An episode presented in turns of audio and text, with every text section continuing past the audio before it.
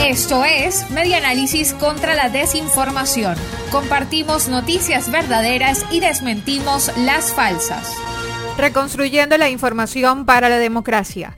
Es falso el supuesto comunicado en el que el 6CPC detendrá a quienes difundan contenido que promueva la violencia.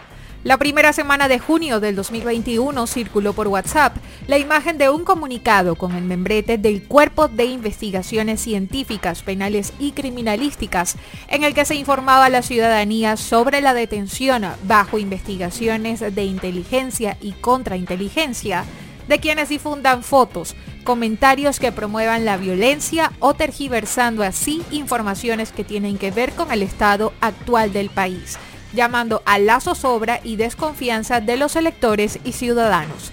De acuerdo con espaja.com es falso. Es falso que hasta el 11 de junio de 2021 el CICPC haya emitido un comunicado en el que informa que se detendrá bajo investigaciones de inteligencia a quienes difundan comentarios o imágenes que promuevan la violencia en el país.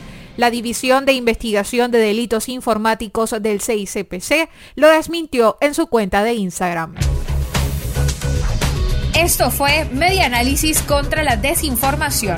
Síguenos en nuestras redes sociales, en Twitter e Instagram en arroba medianálisis y nuestra página web medianálisis.org.